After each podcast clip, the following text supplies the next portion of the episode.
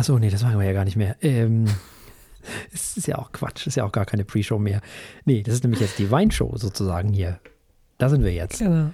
Genau, und wir haben hier einen Claudie Bay, Chardonnay, Marlboro, nicht Marlboro, also nicht die Zigarettenmarke, sondern Marlboro, äh, 2021.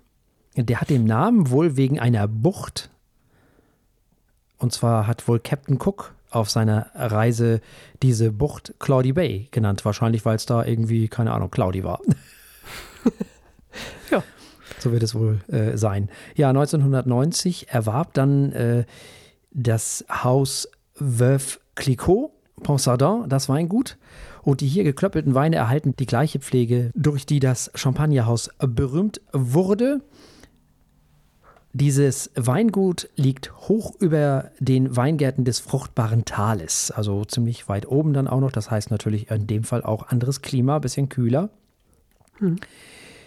Der Wein reift zwölf Monate im französischen Barrix, aber der Anteil an neuem Holz ist nur 15 Prozent. Das heißt, hier steht ein bisschen mehr die Chardonnay-Rebsorte selber im Vordergrund.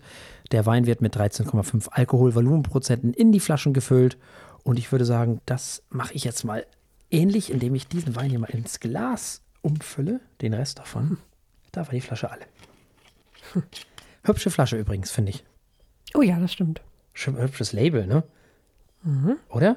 Haben sie gut Mit gemacht. diesem Relief oder was ist da? Wer heißt das? Hier mit diesem Tüdelüt da über dem Label. Oh ja, würde ich. Dieses Äh, Tüdelüt da. äh, wie nennt man das denn? Ähm, Keine Ahnung. 3D. Prägung, Prägung Ach, das ist Prägung. Ja. Interessant, ja. Äh, sehr heller Bernstein haben wir hier von der Farbe her, nicht? Eindeutig, ja. Ja, was ist denn das? Das ist halt eigentlich ein bisschen, ja, nicht wie ein Riesling aussieht, aber es ist, ja, äh, helles Gelb. Ähm, nee, was ist denn das? Ja, ist schon relativ hell. Ja. Heller als der Riesling letzte Woche. Erstaunlicherweise. Wir halten mal unser Näschen ins Glas, nicht? Oh ja. Und was riechen wir da? Melone, auf jeden Fall Melone. Mhm, Honigmelone. Schön süß Mhm. und reif. Wäre jetzt auch eines der ersten Dinge, an die ich äh, ähm, so geschmacksmäßig denke, wenn ich an Neuseeland denke, ehrlich gesagt. Okay. Solche Dinge wie Ich denke immer sofort an. Kiwis. Kiwi, genau. Das wäre das erste. Passen gut zusammen. Mag ich beide gerne. Holz, sehr schön eingebunden. Das ist aber noch mehr Obst. Alles so reifes, süßes Obst. Ja, da Ich ist noch so ein bisschen Birne, Birne- und, und Ja. Pfirsich und so Zeug, ne? Und äh, Apfel, so wie in Apfelkuchen, weißt du, so Mhm. wie gebackener oder gekochter Apfel. Richtig schön süß. Ich finde vor allem, dass Ah. der sehr, sehr butterig ist. Mhm. Sehr voluminös, voll, weich, rund, wie so ein Chardonnay eben sein soll, wenn er aus dem Holz kommt. Mm, nicht laut, finde ich. Nee. Gar nicht mal laut. Erdig und ein Hauch Rauch, finde ich. Mhm. Und ich habe dieses Nussige, was den äh, Chardonnay immer gerne ausmacht. Weiß nicht, bin noch nicht sicher, ob es so Hasel oder Walnuss ist, das weiß ich noch nicht so. Stimmt. Aber es gefällt mir eigentlich sehr gut. Diese Kombination von diesem leicht holzigen, nussigen, aber dann mit dem butterig süßen, Mhm. das geht ja schon fast Richtung Vanille, so, ne? Das, Ja, ja, äh, klar. Kommt vom Fass. Ja. Ah, Das finde ich echt eine tolle Kombi. Mhm. Mag ich gern. Das ist halt ein sehr, sehr voller, kräftiger Chardonnay. Übrigens eine Rebsorte, die man gar nicht mal so furchtbar lang weglegen sollte. Oh, okay. Wie lange darf Ja, Der ich würde Regel so liegen? sechs, dann ist aber auch gut. Also dieser hier hat laut Lobenberg eine Trinkreife bis 2030. Ja, Wären also, gut, jetzt noch sieben, aber ja. ursprünglich neun Jahre. Ja, kannst du machen. Ich bin mir nur nicht so sicher, ob er davon dann immer so unbedingt profitiert. Das gilt übrigens auch für die Franzosen, für die großen Franzosen, ob das nur Chablis, da diese ganze, das ganze Zeug da, äh, Chateauneuf de Pape, dieses ganze ähm, Burgunderzeug da. Ja, kannst du machen, aber ich kenne keinen Chardonnay, der von, von Alter, so von richtigem Alter profitiert so. Das ist nicht so die Rebsorte, die damit umgehen kann. Da ist ein Riesling oder natürlich auch ein Silvaner wesentlich besser geeignet. Hm. Also ich, und gerade wenn die ein bisschen billiger, äh, günstiger, nicht billiger, wenn die ein bisschen günstiger sind, dann schon gar nicht. Also dann trinkt sie. Dafür sind sie da. Dieser hier ist ja nun Hauch teurer, habe ich gesehen. Hm. Ja, ja, 30 Euro kostet Ja, den kannst du auch schon ein bisschen weglegen. Ob ich den nun zehn Jahre weglegen würde, weiß ich nicht. Nee, 10 auf jeden Fall nicht. Naja, auf jeden Fall ist es ein sehr klassischer Chardonnay, so wie er in Frankreich nicht mehr gebaut wird. Oder ausgebaut wird. Da sind sie ja im Moment mehr auf der sehr durchgezogenen und durchstrukturierten Seite, sehr, sehr, sehr mineralisch, sehr mehr so Richtung Frische und so alles. Und dies hier ist ja noch so richtig schön Ja, voluminös. süß und ja. rund und genau voluminös. Ja. Das, also, so mag ich das ja. Dann bin ich ja wieder dabei.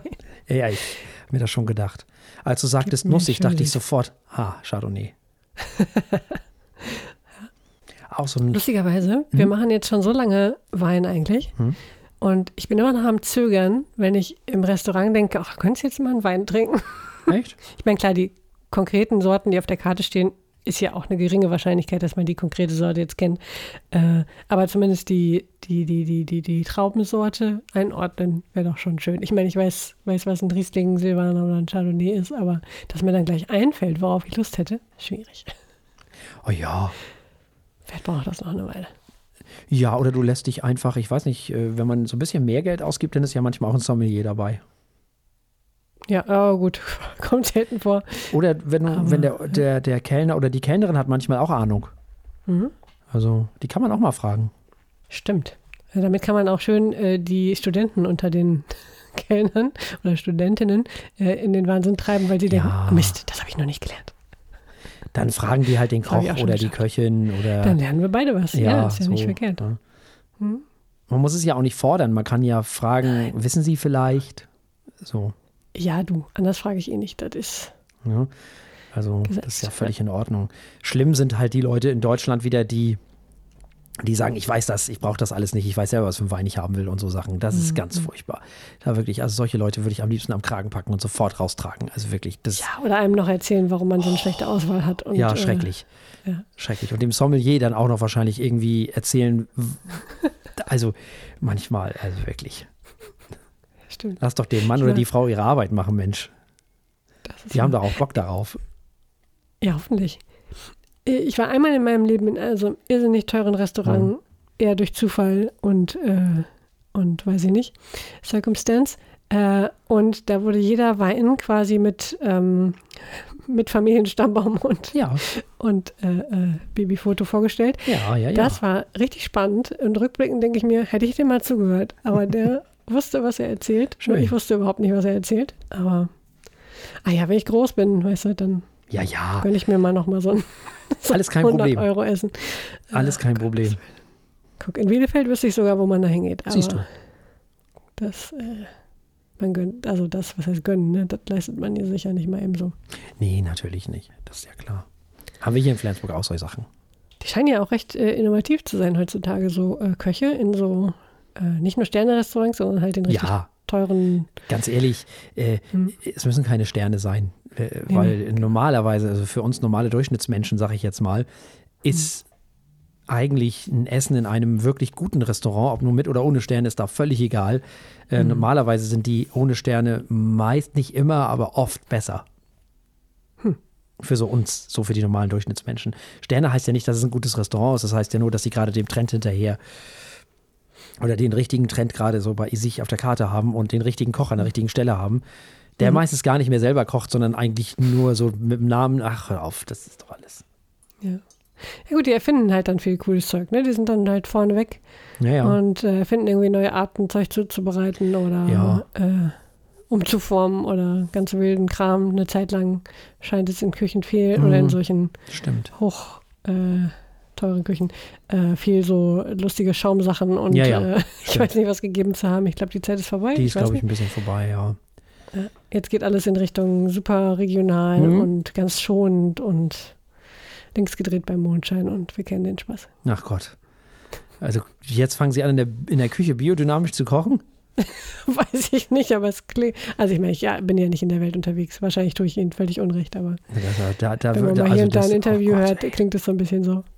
Naja, wenn man sowas will, muss man nach Hamburg, ne? Also da, Ah ja, da gibt es viele ja. richtig gute Restaurants. das Da wohnen ja auch viele Leute mit Geld. Ja, das Da lohnt sich das auch.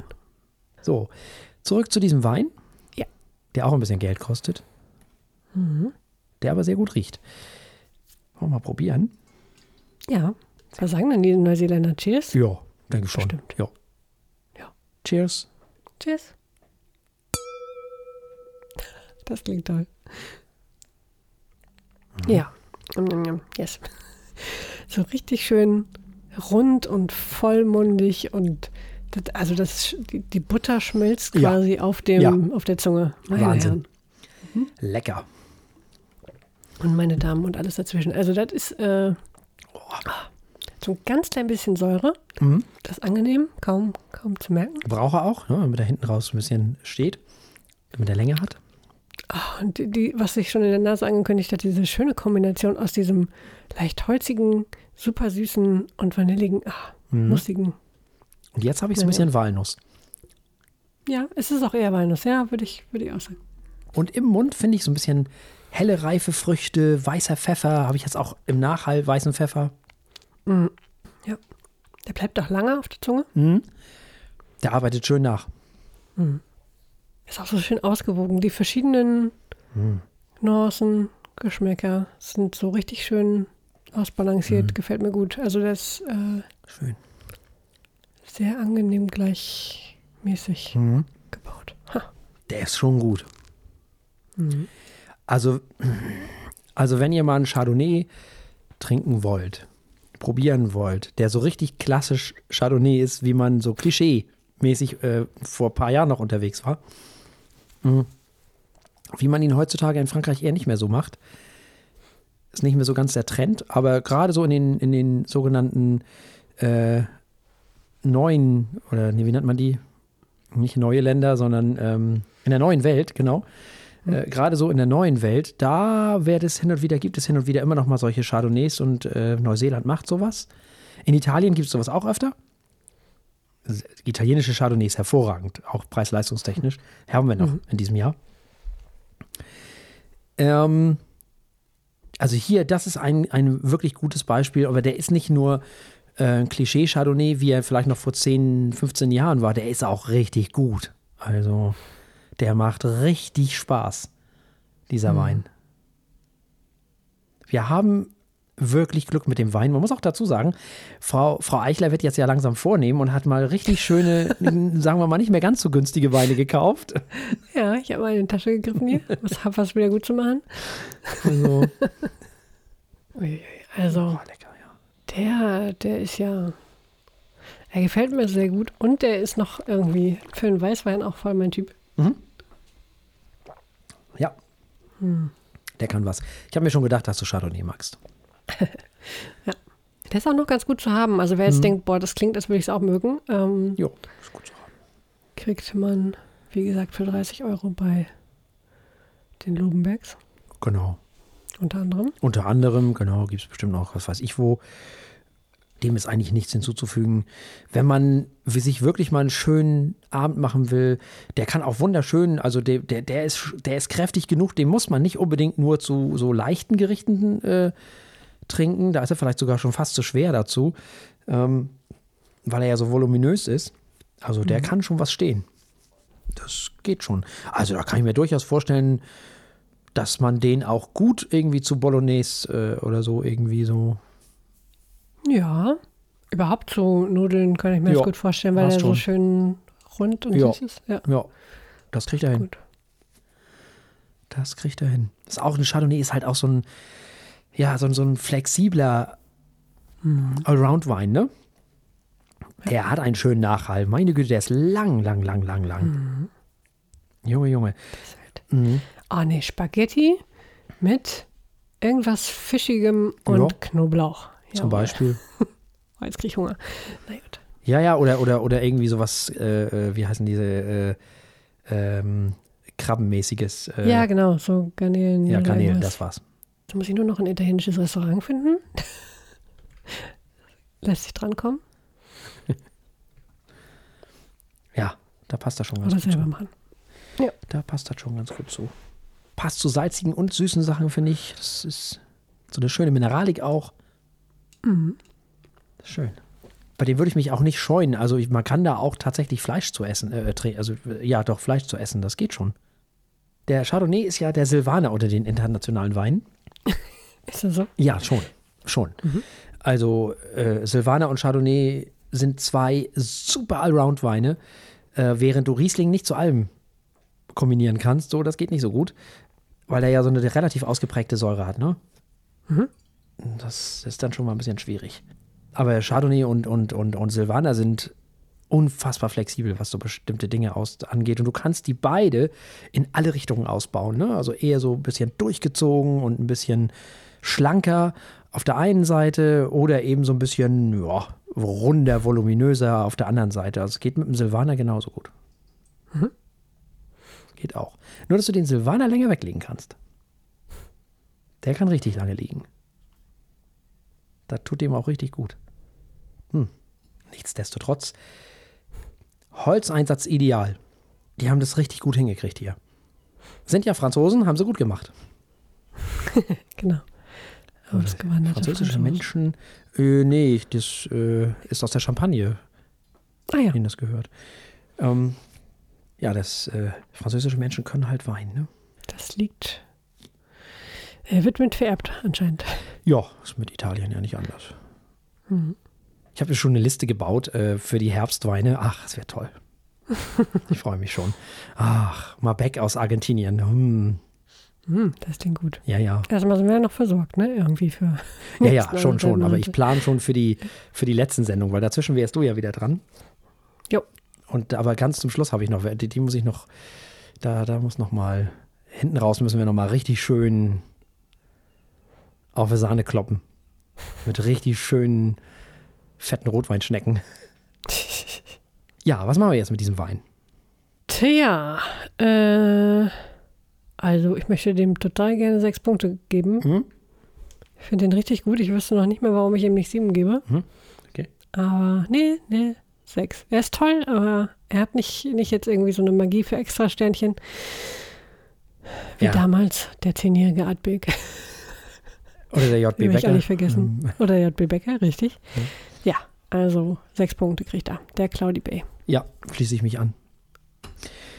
Also, wir haben probiert Claudie Bay von genau diesem Weingut, nämlich ein Chardonnay. Ein Chardonnay von Claudie Bay Marlborough aus dem Jahr 2021 und es gab von uns beiden sechs Punkte. Frau Eichler. Ja. Äh, uns haben Menschen gratuliert. Oh, wie lieb. Und zwar das A und O. Hm. Die kennen wir. Ja, schon lange. Mhm. Die haben wir schon kennengelernt in Leipzig, unter anderem mhm. persönlich. Lübeck FM und Westküste FM. Ach, sehr Siehst schön. Ja, Habe ich letztes Mal vergessen. Die waren so lieb. Das freut uns sehr. Vielen lieben Dank dafür. Ja, äh. So ist das. Äh, ja. Wenn du nichts hast, dann. Äh, Wunderbar. Nö, nö, nö, nö. Nö, nö, nö, nö.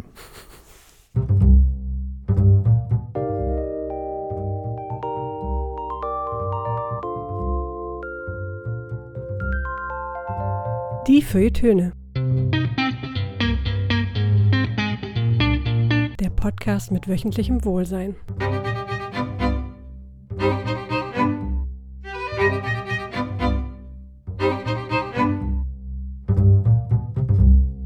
Herzlich willkommen.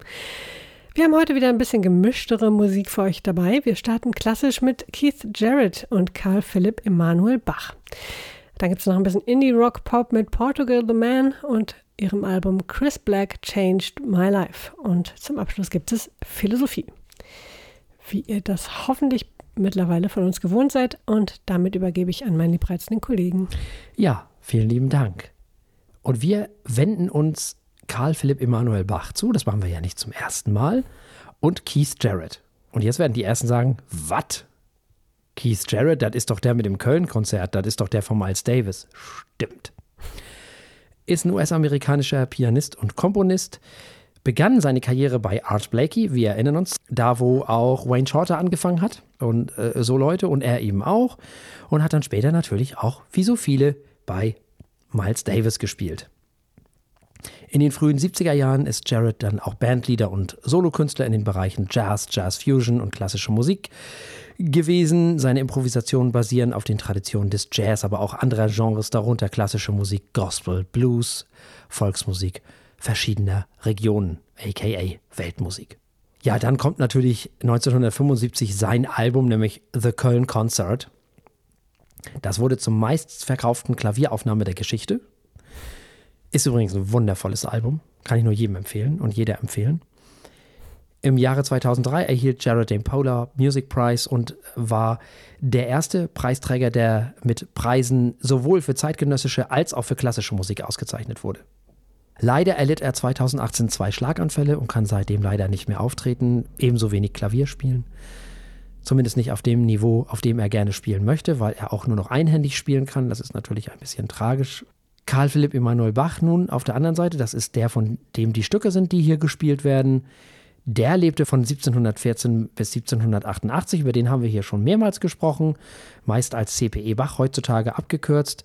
Er war Musiker und Komponist und das fünfte Kind von, ja klar, Johann Sebastian Bach und Maria Barbara Bach. Seine Zeitgenossinnen kannten ihn aber schlicht als Emanuel Bach und so wurde er, glaube ich, hier in Deutschland auch früher gerne genannt, bis so in die 90er Jahre oder irgendwie so. Seinen zweiten Namen, also Philipp, bekam er von Georg Philipp Telemann, das war ein Freund von Johann Sebastian Bach. Dessen Nachfolger er auch wurde übrigens in Hamburg. Er war ein sehr einflussreicher Komponist, der zur Zeit des Übergangs zwischen Barock und der darauffolgenden Klassik wirkte. Sein Ansatz war ein ausdrucksstarker, turbulenter, wird oft auch als empfindsam oder einfühlsam beschriebener Stil. Er wandte die Prinzipien der Dichtung und des Theaters auf musikalische Strukturen an. Seine Dynamik steht ganz bewusst im Kontrast zum damals sehr gediegenen und getragenen, galanten Stil. Bei ihm war also alles so ein bisschen ruppiger und so ein bisschen, ja, polyrhythmischer. Da hat öfter mal die Rhythmen einfach geändert. Dann hat er einfach mal irgendwelche komischen mm, Tonarten miteinander gemischt und weiß ja nicht, was weiß ich nicht, was er noch alles gemacht hat. Sehr, sehr modern, auch noch für heutige Zeiten. Kann man sich mal äh, anhören. Wir haben auch schon öfter über ihn gesprochen und das alles auch schon gewürdigt. Während nun also äh, Karl Philipp Emanuel Bach für Friedrich II. wirkte, war das alles noch nicht ganz so. Da musste er sich noch so ein bisschen unterordnen. Da wurde er der Berliner Bach genannt. Später dann, wo er das alles durfte, was ich gerade beschrieben habe, da wurde er dann der Hamburger Bach genannt, weil er nämlich dort eben, wie schon erwähnt, die Nachfolge von Telemann als Kapellmeister antrat. Er war einflussreicher Pädagoge, Musiker, Komponist, der den immer noch einflussreichen Aufsatz Versuch über die wahre Art, das Klavier zu spielen, schrieb, der unter anderem von Leuten wie Haydn, Mozart oder Beethoven studiert wurde, die sich auch als seine Schüler sahen. Und er hatte somit natürlich auch maßgeblichen Einfluss auf alles Musikalische, was nach ihm kam. Und interessanterweise ist es so, dass wenn Haydn, Mozart oder Beethoven von Bach sprachen, dann meinten sie den hier und nicht Johann Sebastian. Da haben die Leute ganz lange durcheinander bekommen. Denn Johann Sebastian wurde eigentlich unter anderem jedenfalls unter anderem erst durch Felix Mendelssohn richtig bekannt, der unter anderem die Hamoll-Messe und Matthäus Passion und weiß ich nicht was alles wieder auf die Bühne brachte. Nun, die Sonaten sind derer sechs, wurden 1744 veröffentlicht und heißen deswegen Württemberger Sonaten, weil sie dem Herzog von Württemberg gewidmet sind. Es handelt sich um dreisätzige Sonaten und wurden dann an der Schwelle zum Klassizismus komponiert ja, man hört hier schon, wie C.P.E. Bach seine neue Musiksprache erklingen lässt und wie das Ganze so in die Zukunft weisen sollte. Nun die Interpretation dieser ganzen Geschichte von diesen Sonaten ist derart, dass Keith Jarrett sagt, er hätte Sonaten von Cembalisten, also diese Sonaten von Cembalisten gehört und hatte das Gefühl, dass es Platz für eine Klavierversion von diesen Versionen der Cembalisten äh, geben sollte. Und das hat er auch gemacht. Ähm, diese Aufnahme stammt aus dem Jahr 1994. Die ist bisher unveröffentlicht. Diese Sonaten wurden also auf dem Piano äh, gespielt. Das äh, Album wurde dann eben auch im Mai 1994 im K-Flight Studio von Keith Jarrett selber aufgenommen. So, Frau Eichler, mal wieder Klassik hier im Hause für Ihr Töne. Sehr schön. Das wurde mal wieder Zeit. Und äh, klar, diese Aufnahme ist toll gespielt, sie ist toll produziert und das sind auch wunderbar virtuose Stücke teilweise. Mm, mein erster Eindruck war, dass diese Interpretation irgendwie so dieses Wort ist so fürchterlich plattgetreten, aber authentisch klingt und das, obwohl sie ja eben auf modernen Flügel mhm. gespielt wird, äh, wie ich gelesen habe. Also, ähm, aber irgendwie klingt sie so, als wäre sie so gemeint, aus mhm. irgendeinem Grund. Ich finde, diese, diese ganz klare Spielweise, so sehr isolierte Töne und irgendwie passt das unheimlich gut zu den Stücken, war mein Eindruck. Ähm, die ersten paar Sätze wurden mir mit der Zeit ein wenig klimperig. Da musste ich wirklich äh, mich sehr bewusst zurückholen, damit ich nicht die, die Aufmerksamkeit verliere, weil es dann doch sehr. Aber ähm, später äh, wird es ja ein bisschen abwechslungsreicher ähm, über die späteren Sätze hinweg. Von daher hat es, hat es mich dann wieder ein bisschen mehr greifen können. Es ist toll gespielt. Ich fand es ein bisschen zu lang. Gut, da kann er nicht viel machen, wenn man halt ähm, die württembergische in einem Album vereinen will, das ist in Ordnung. Man muss hier ist ja auch nicht gezwungen, alles in einem Stück zu hören. Ähm, aber die Art und Weise, das zu spielen, hat mich wirklich beeindruckt. Das hat Spaß gemacht und wirkte, da wirkte irgendwie alles am richtigen Platz. Ja, ähm, ich finde, dass die Eigenheiten von, von, von, von Emanuel Bach oder CPE Bach, mhm. also diese diese Verspieltheit, die Vorliebe mhm. für diese subtilen und plötzlichen Tempowechsel, die außergewöhnlichen, völlig plötzlichen musikalischen Eingebungen, all das wird hier schon mal sehr, sehr, sehr gut umgesetzt. Mhm. Keith Jarrett hat ja schon immer auch klassische Werke gespielt und auch als Pianist veröffentlicht. Das Album ist, wie immer, wenn es um klassische Alben geht, hast du ja auch schon gesagt, ausgezeichnet produziert. Okay, Cembalo-Stücke auf einem Piano. Kann das funktionieren? Und die Antwort lautet, es kann. Und wie? Interessant ist, dass äh, hier nicht Keith Jarrett gespielt wird, sondern ganz ausschließlich CPE Bach. Das ist erstmal das Allertollste, dass Keith Jarrett sich in den Dienst des Stückes stellt. Durch das gewinnen natürlich zum einen die Stücke und noch mehr ähm, CPE Bach, was ihn schon immer ausgemacht hat. Also das, das, das schon mal vorweg. Ähm, diese Stücke waren ihrer Zeit ja schon immer voraus. Und wenn man das nun hier hört mit dem Klavier statt des Cembalos, dann könnte man fast meinen, es handelt sich bei der einen oder anderen Passage um Beethoven. Ich war vollkommen geplättet, muss ich sagen. Mhm. Und das ist natürlich toll. Man hört schlicht, wie modern er war. Da konnten Haydn und Mozart nicht mithalten. Beethoven schon, aber der war erst später. Teilweise musste man sogar schon an Schumann denken. Also ich musste zumindest an Schumann denken und dachte so, wow, ist das krass für die Zeit. Hm. Das war ja schon fast innerlich zum Teil. Das fand ich mega beeindruckend. Und dass das so hervorsticht, das ist zum einen natürlich diesem Instrument zu verdanken, weil auf dem Cembalo sind natürlich diese ganzen, mh, hm, naja, diese, diese dynamische, diese Art des dynamischen Spiels natürlich nicht so richtig möglich. Ne? Das ist auf dem Klavier natürlich wesentlich tragender und, und, und prägend, also sagen wir prägnanter. Es ist also dem Piano geschuldet und natürlich auch dem Spiel von Keith Jarrett. Es ist sehr gut, dass diese Aufnahme veröffentlicht wurde, finde ich. Es ist eine Freude, Keith Jarrett dabei zuzuhören, wie er CPE Bach spielt. Und trotz der Tatsache, dass wir hier eben kein Cembalo, sondern eben Klavier hören, bin ich begeistert. Ich bin ja sonst eher ein Freund von so authentischen Geschichten, aber in diesem Fall muss ich ganz ehrlich sagen, wow, das hebt Bach einfach nochmal, diesen Bach, auf eine ganz andere Stufe und tut ihm gut. Das ist also was, was nicht kontraproduktiv ist, sondern wo man wirklich hört, ach, guck, so modern war der. Das Album ist äh, fast eineinhalb Stunden lang und wenn es nach mir ginge, dann könnte es nochmal so lang sein. Da habe ich überhaupt kein Problem mit. Solange er diesen Bach, diesen Emanuel Bach so spielt, wie er ihn spielt. Komplett unprätentiös, komplett uneitel, so ganz CPE Bach. Ich muss sagen, grandios. Wirklich fantastisch, hervorragend. Total gut. Hm. Nun, dieses Album wurde zwar 1994 aufgenommen, aber im Jahre 2023 veröffentlicht und deswegen dürfen wir es auch bewerten auf unserer Skala von steht, läuft und rennt. Das hat mir wahnsinnig gut gefallen. Ich glaube, da muss ich ein Rent vergeben. Ja, dem ist nichts hinzuzufügen. Selbstverständlich bekommt dieses Album ein Rent und auch dieses Album wird, fürchte ich, äh, eine Rolle spielen auf meiner Liste, die mittlerweile auch schon wieder viel zu lang ist für die Alben des Jahres, äh, am Ende des Jahres. Also, wir haben gehört Keith Jarrett und das Album heißt schlicht Karl Philipp Emanuel Bach. Und es gab ein Rent von Frau Eichler und ein Rent von mir. So ist es. Und damit kommen wir zu etwas ganz anderem. Mhm. Wir kommen zu Portugal the Man. Das ist eine amerikanische Rockband aus Wasilla, Alaska, derzeit in Portland, Oregon angesiedelt. Die Gruppe besteht aus äh, den Herren Gorley, Carruthers, O'Quinn, Sacris, Haug und Manville. Das sind gar nicht so leicht auszusprechende Namen, deswegen wollte ich es versuchen. Zwei davon, nämlich Gordy und Carruthers, sind sich 2001 an der Wasilla High School begegnet. Also haben sich schon sehr früh kennengelernt, damals schon zusammen Musik gemacht. Das war äh, Hardcore Punk, so wie die Legende es haben will.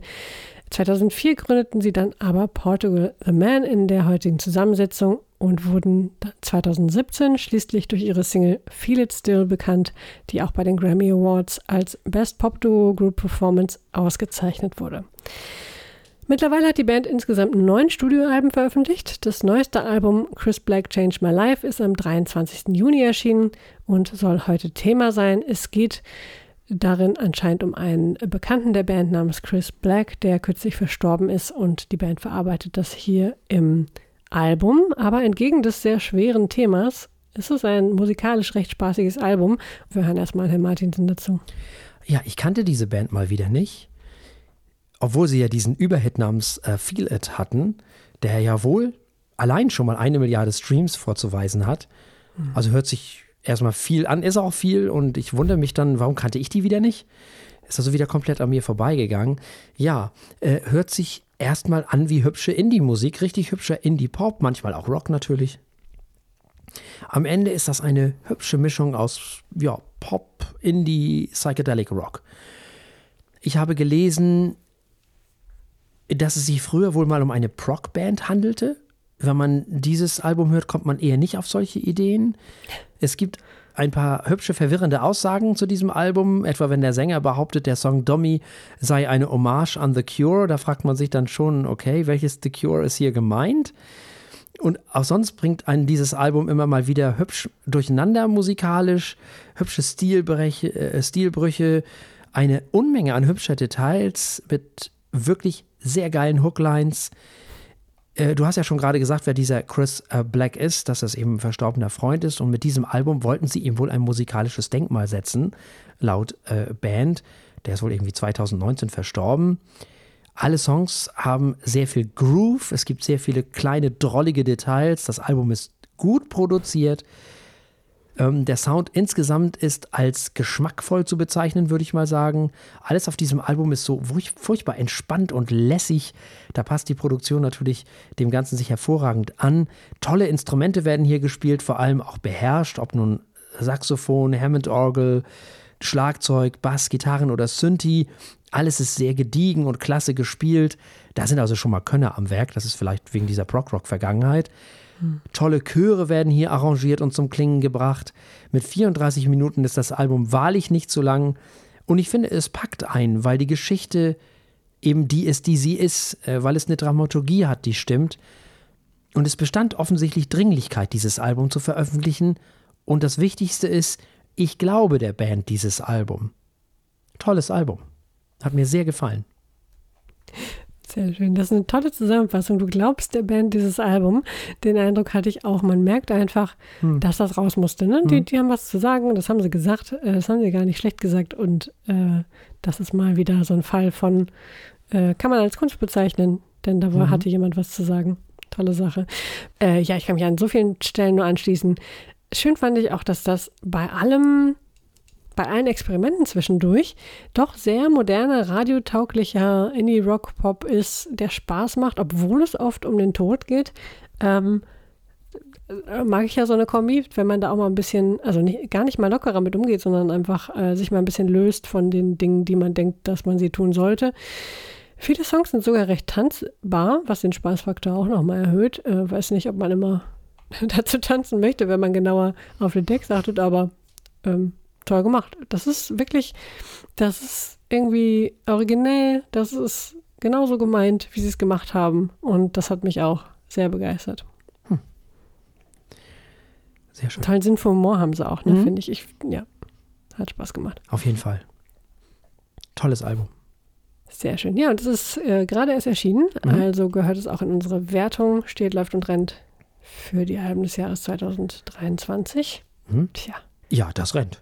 Ja, da schließe ich mich doch direkt an. Mhm. Das ist auch für mich auf die Shortlist gewandert. ja. Shortlist nicht kürzer wird, sehr, leider. sehr, sehr euphemistisch. Ich weiß nicht. Middlingliste, ja. Es wird, wird langsam kritisch. Äh, gut. Also, Chris Black changed my life. Wahnsinn, ey. Wir lernen nicht dazu. Nein.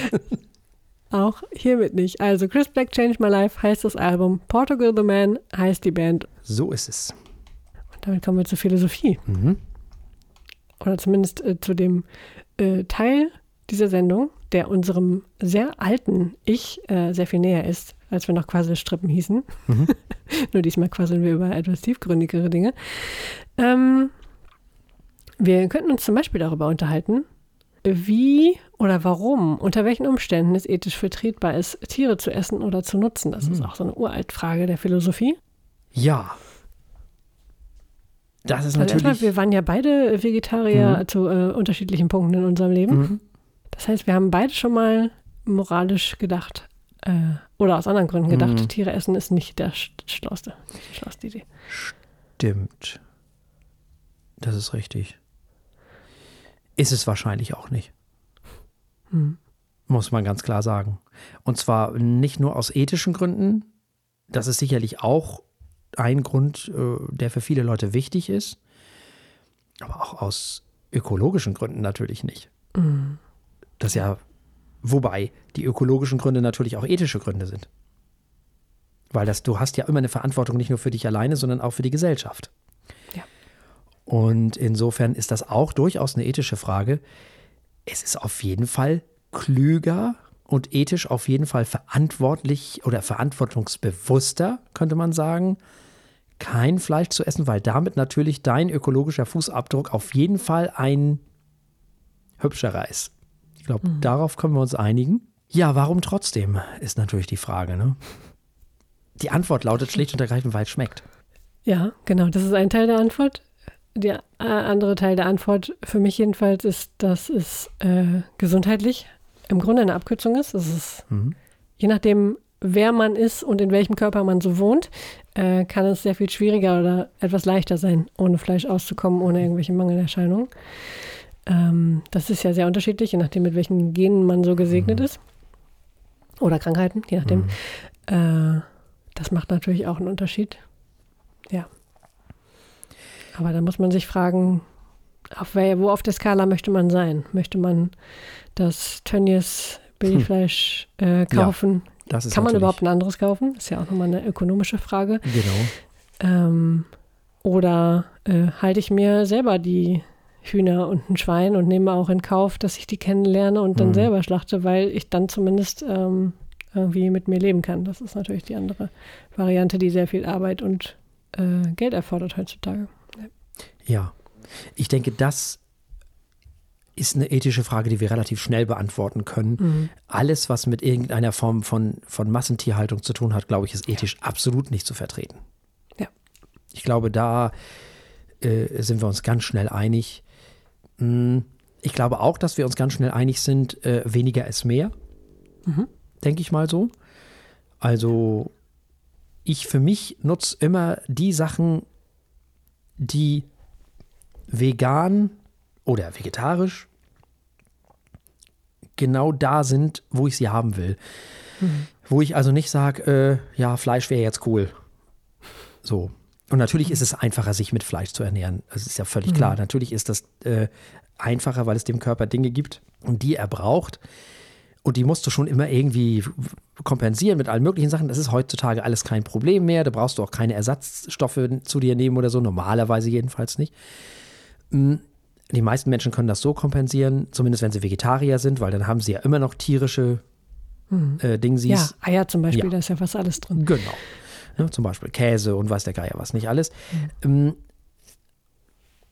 ich bin da äh, angekommen, dass ich zum Beispiel, äh, wenn es um Brot geht, Abendbrot geht, alles, was ich so auf dem Brot packe, da ist kein Fleisch dabei. Ja. Das brauche ich nicht. Das, da gibt es andere Sachen, die mir besser schmecken Da gibt es mittlerweile total die coolen veganen Sachen, die einfach äh, großartig äh, sind. Ob es nun Fleischsalat ist, den ich wirklich liebe, den veganen, oder der, der ganz normale Aufschnitt, der einfach fantastisch schmeckt. Also da gibt es überhaupt keinen Grund. Und dann gibt es ja auch die ganzen hübschen Sachen wie Tomaten und Radieschen und was weiß ich was nicht und Salat und äh, was man nicht alles für schöne Sachen auf dem Brot packen kann an schönen Dingen. Das mache ich dann auch in, mit, mit, mit großer Leidenschaft. Und es schmeckt mir einfach auch und das ist alles schön. Also da bin ich dann Mhm. äh, schon mal auf der richtigen Seite sozusagen. Da gibt es ja auch viele leckere Sachen, die Ja. von Natur aus einfach äh, vegetarisch sind. Also was ich Absolut. früher immer total gerne gegessen habe, war zum Beispiel einfach Käse Ja. und Gurke drauf. Ja. Schmeckt voll gut zusammen. Genau. Gibt es auch auf jedem Schnittchen, äh, auf jeder Schnittchenplatte, So. weil es so gut zusammen schmeckt. Oder Richtig. Frischkäse und Kresse drauf. Ja, Auch voll lecker. genau. Alles äh, von Natur aus vegetarisch, da braucht man keine Ausweichprodukte oder Nö. so, sondern ne, Genau. ist Auch halt wenn man es ganz ohne Käse haben will, findet man auch Zeug. Ja. Marmelade, bestes Beispiel. so, Äh, vegan von Natur aus. Ja. zum Beispiel. Ne? Äh, ja, es sei denn, das ist wieder Gelee, dann äh, wird es wieder ein bisschen. Äh, das stimmt. Ja, kommt Ja. drauf an, wie es gemacht ist. Ja. Äh, wie heißt das denn noch gleich? Ist Konfitüre ohne? Ich ver- Ah, weiß ich immer nicht, welches welches ist. ich bin nicht so der Konfitüren-Mensch insgesamt so. Ja, gut, sagen wir Frucht, Oder- oder- Fruchtmus. oder- so, ja, also genau. Fruchtmus auf Ja, ja, Brot ist genau. vegan. Ja. So nämlich. Äh, ja, also auch da muss man natürlich darauf achten, wo man es herholt. Mhm. Ja. Ist ja völlig klar. Wenn man, das, wenn man darauf achtet, habe ich da ethisch überhaupt keine Probleme. Muss ich sagen. So. So. also ich habe heute äh, zwei Handvoll äh, Brombeeren hier geerntet aus So. der Wildnis. Die kann man an der Straße äh, finden, Ja. überall in den Büschen. Äh, wenn du daraus Marmelade machst, also dann gibt es wirklich nichts mehr zu meckern. Nein, da gibt es sowieso nichts zu meckern, aber auch der Käse oder, Mhm. Äh, äh, äh, oder die Hühnereier oder so, wenn die von Mhm. freilaufenden Bauern kommen, dann ist das alles in Ordnung. Ich finde das auch nett, wenn die Bauern mal freilaufen So. dürfen und nicht immer nur im Keller hocken. Ne? Das ist sehr freundlich. Ja. Genau.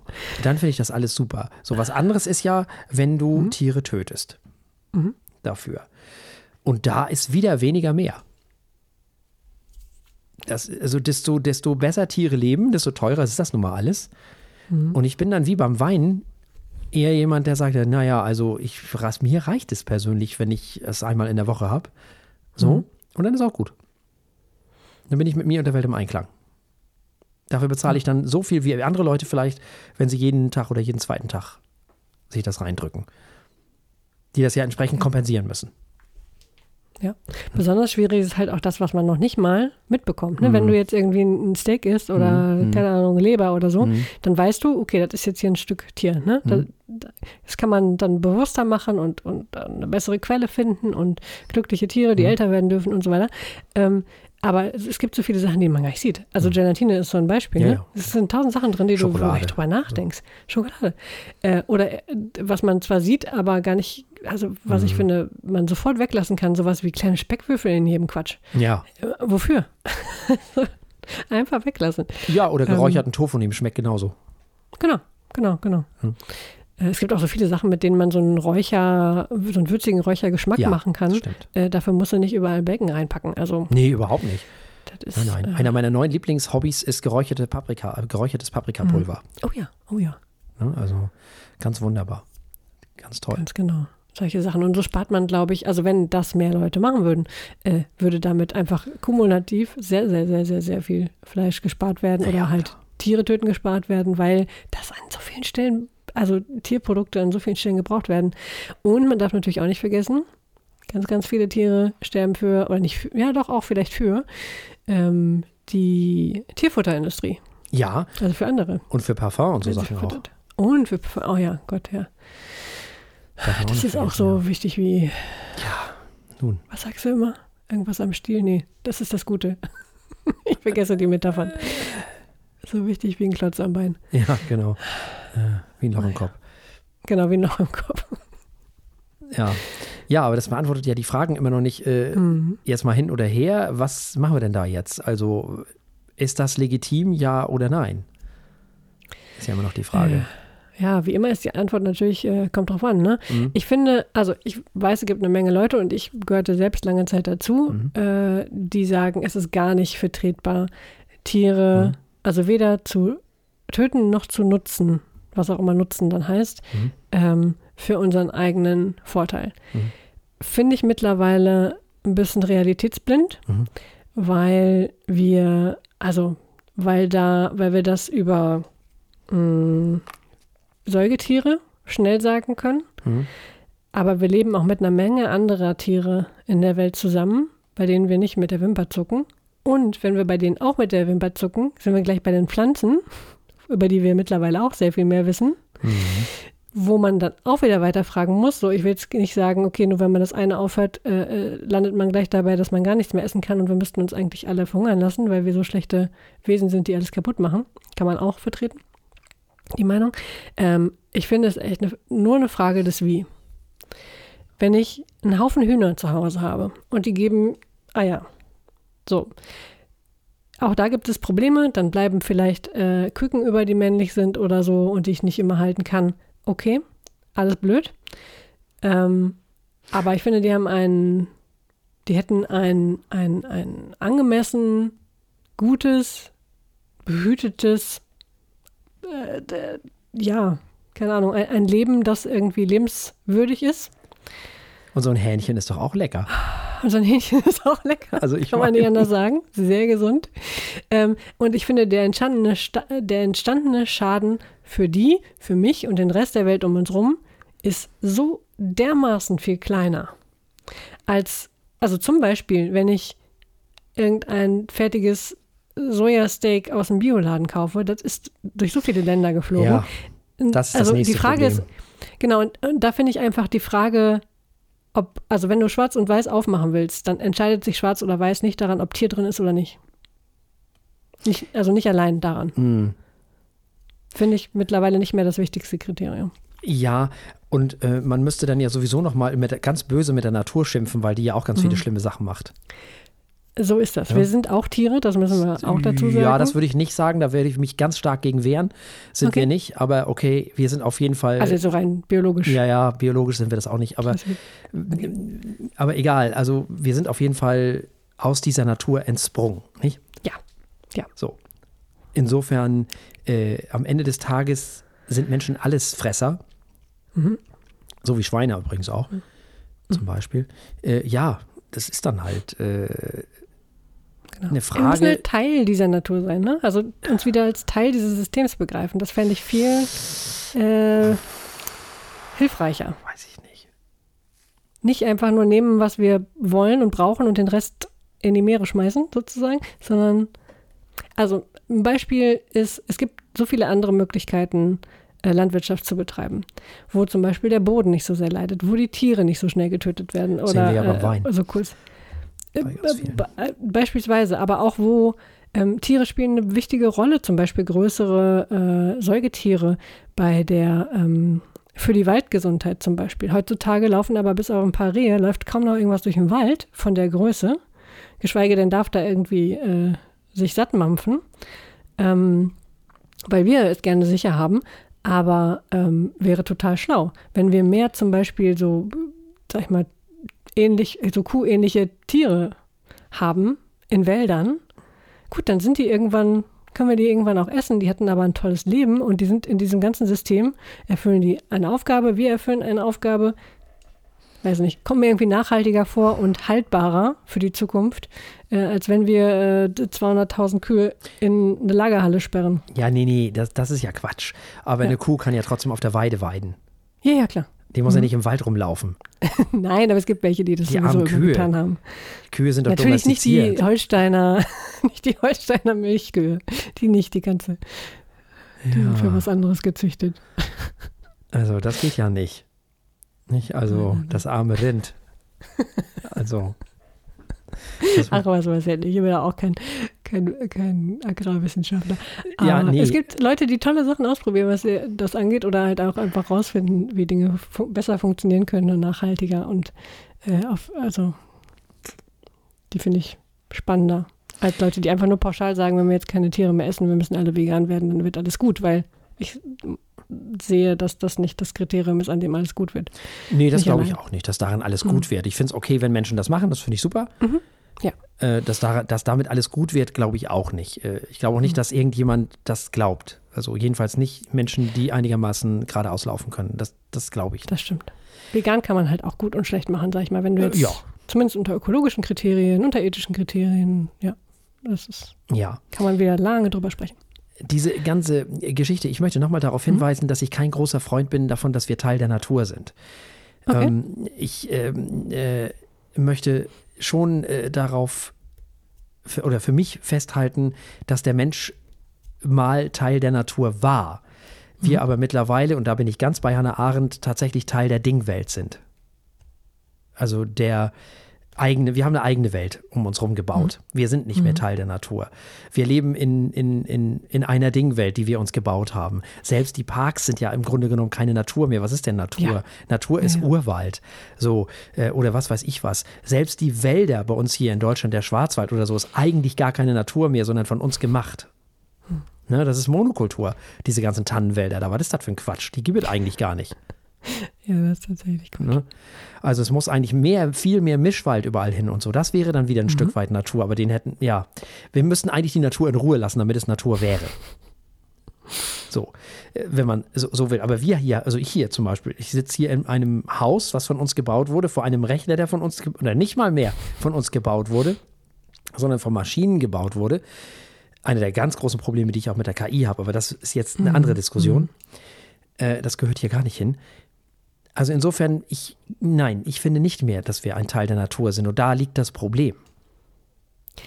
Wir sind Ähm, sehr weit weg von der Natur und müssen lernen, ähm, dass, obwohl wir nicht Teil der Natur sind, die Natur zu respektieren haben. Und wir leben ja auch von der Natur. Das ist ja das Problem, viel zu sehr sogar. Wir nutzen die, wir machen ja, treiben ja Raubbau davon, damit sozusagen und zerstören sehr viel. Das müssen wir wieder lernen, aber wir müssen uns dafür nicht wieder in die Natur hineinbegeben und in ihr Leben, um das ganze Problem äh, zu lösen. Wir dürfen schon weiterhin da bleiben, wo wir sind. Davon bin ich auch überzeugt. Also dieses ganze zurück zur Natur und Rousseau und so, nee, nee, nee, nee. Also nein, nein. Ja, ihr müsst jetzt nicht in Erdhöhlen wohnen oder so. Da, da, darum geht es mir nicht. Ich finde, äh, es ist interessant, dass du das sagst. Das ist nämlich ein Punkt, wo ich denke, diese, diese Trennung in Mensch und Natur finde ich ziemlich künstlich. Äh, weil wir ja immer Einfluss üben auf die Natur mit Ja, allem, was wir tun.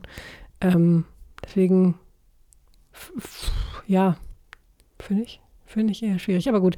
Ähm, Ja, klar machen wir das. Das ist ja eben der Wahnsinn. Hm. Ja, das ist der Wahnsinn. Und dann denke ich an zum Beispiel, keine Ahnung, du hast gerade gesagt, du sitzt in einem menschengemachten Haus, vor einem menschengemachten Computer. Ähm, Wenn äh, überhaupt. Eine Ameise im Bau sitzt halt auch in Ameisengemachten Haus vor einer anderen Ameise Ja, und macht Ameisensachen. Äh, ja, wir sind halt zerstörerisch. Das Zerstörerische müssen wir runterfahren. Und die Tatsache, dass wir für alle anderen auch alles schlechter machen hier auf dem Planeten jetzt im Moment. Ähm, aber ansonsten sehe ich irgendwie rein vom Konzept her den Unterschied nicht so richtig. Ja, wir doch, doch. handeln halt, um unsere Art zu erhalten und wir handeln, um äh, irgendwie selber uns zu erhalten. Ähm, Wir handeln aber nicht Hinsicht. nur um uns die Art, um uns nein, nein, natürlich nicht. Nein. So, und das unterscheidet uns schon mal. Da geht es ja schon mal los. Das ist ja schon mal der erste Unterschied. Und wenn wir mal so handeln würden, das wäre ja schön, aber nicht mal das machen wir ja. Wir handeln ja eben genau nicht, um uns zu erhalten, sondern wir machen ja alle genau das Gegenteil die ganze Zeit. Hm? Also, aber gut, das ist nochmal eine ganz andere Tiere Frage. machen ja auch mehr als, als nur, äh, was der Trieb ihnen vorgibt. Also zumindest nicht, ja, gibt, es, gibt es eine Menge anderer Beobachtungen ja, aus den letzten Jahrzehnten. aber das sind ganz wenige Tiere. Ja, Ja. mag sein. Aber zumindest kann man nicht mehr sagen, dass, dass, dass Menschen allein irgendwie, also ich meine, selbst sowas wie Bewusstsein scheint ja an, mittlerweile in Frage gestellt zu werden, ob die Menschen allein dazu fähig sind. Also das ist schon, vielleicht waren wir da auch einfach ein bisschen zu egozentrisch bei all den Dingen, von denen wir denken, dass es uns ausmacht und von der Natur trennt. Also, mich würde es doch sehr wundern, wenn es Tiere geben würde, die, die eine Biografie hätten. Wenn es Tiere geben würde, die, die sich Namen geben würden, sozusagen, oder Gegenstände irgendwie bezeichnen würden oder sonst irgendwelche Dinge. Das würde mich doch sehr wundern. Also da bin ich doch sehr skeptisch, muss ich ehrlich sagen. Das, äh, da sehe ich dann schon noch große Unterschiede. Und kein Tier ist in der Lage, sich die Natur untertan zu machen und so weiter und so fort. So wie wir das machen. Ja, In dem, in der, auf der Skala nicht. Also Ja, haben wir also- zumindest bisher nicht gesehen. Das Nee, genau. Also, wenn überhaupt irgendein Tier in der Lage ist, uns in irgendeiner Form näher zu kommen, dann sind das entweder Primaten oder der ein oder andere Papagei vielleicht. Ach, ich sag dir, äh, ich sag dir, äh, Kraken, Tintenfische Ja, und Raben, die übernehmen uns. Ah, ich weiß Und nicht. Ach, Delfine. Delfine sind doch auch überschätzt. Wie, also weiß ich nicht, keine Ja. Ahnung. Die, die sind ja zurück ins Wasser gegangen. Sind die blöd? Da sind sie ja völlig, völlig hilflos. Das ist ja das Erste, was kaputt geht. Wenn die klug wären, würden sie wieder aufs Land gehen. Na gut, dann müssen die Raben übernehmen. Ach, Die haben Vögel. Ich fürchte ja, dass wir erstmal viel mehr Hm? Ärger mit den Möwen haben, aber das ist eine ganz andere Nummer. Ja gut, die haben ja quasi schon übernommen, ne? Die Möwen Also. und die Dackel, die werden uns äh, Genau. unterjochen. Ich sage es schon mal voraus. Ja, der Dackel. Der Dackel an sich, er wird irgendwann durch ein Tor reiten auf einem Elefanten und äh, wird als Messias dann irgendwie die Welt regieren. Das ist ja das, was ich seit Jahren sage. Gut, in dieser Welt möchte ich dann nicht mehr leben, dann gehe Ach, das geh weiß ich man ja gar nicht. Also, Nee, unter Dackelregime, ich weiß ja nicht. man weiß ja nicht. Vielleicht ist der Dackel ja auch ein großer äh, Demokrat. Ne? Äh, Man weiß es ja nicht. gut, We- we- weiß man nicht, die Beweislage ist sch schwierig. Hm? Ah, na gut. Wunderbar. Ja, äh, große, große Frage. Da könnte man auch wieder Stunden und Tage drüber sprechen. Ja, aber wir sind uns darüber einig, dass äh, äh, Ja. es ethisch durchaus zu vertreten ist, äh, Tiere zu töten, um äh, von eben jenen zu profitieren. In welcher Form auch immer.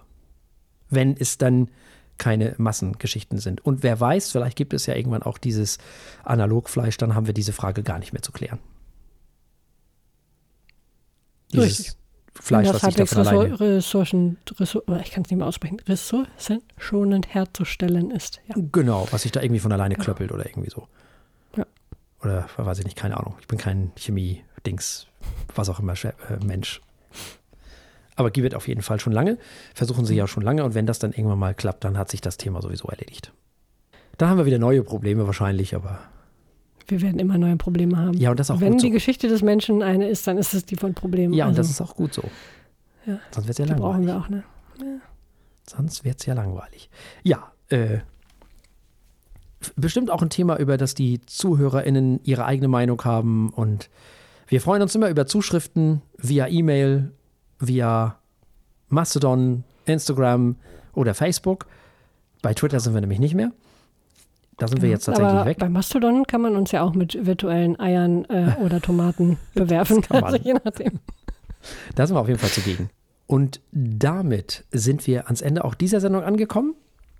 Und selbstverständlich gibt es auch das nächste Mal wieder zwei Alben und ein Wein. So ist es. Wir sind beim Weingut Dr. Kauer Mhm. nächste Woche. Klingt, ein- klingt ein bisschen nach Zahnarzt. Ich hoffe, die machen gute Weine. Das klingt sehr vornehm. Dr. Kauer. Du hast da Weine bestellt. Junge, Junge. Ja, Mensch, Mensch, Mensch. Ja, du, man muss ja Ist der auch mal Birklin Wolf, machen. Birklin Wolf, waren die nicht auch schon Doktor oder so? Ah ja, richtig. Das war auch schon ja, Dr. ja. Birklin Wolf. Mhm, mhm. Ja. ja, ja. Also, wir sind bei Dr. Kauer nächste Woche und zwar So. bei, mit einem Spätburgunder Rosé. Tornado 2022. Also, wenn Tornado nichts wird, dann weiß ich auch nicht. Ja, weiß ich auch nicht. mehr. Ähm, und musikalisch haben wir dabei Parrish mit You're in Both Dreams Mhm. and You're Scared und Yonaka mit Welcome to My House. Mhm. So ist das nächste Woche. Sehr schön. Da freuen wir uns alle drauf. Bis dahin, liked uns, liebt uns, sagt allen, dass es uns gibt. Gebt uns Sterne, Herzen, ich weiß nicht was, wo noch, überall, was man da so alles machen kann, überall und nirgends, wo man uns überall hören kann. Man kann uns wirklich überall hören eigentlich. Äh, also da kann man auf jeden Fall überall uns äh, auch bewerten. Da freuen wir uns natürlich auch. Wenn ihr damit fertig seid, dann ist die nächste Sendung auch schon da eigentlich. Bis dahin bleibt uns an dieser Stelle nichts anderes als zu sagen, bleibt uns gewogen. Bis zum nächsten Mal. Tschüss. Tschüss.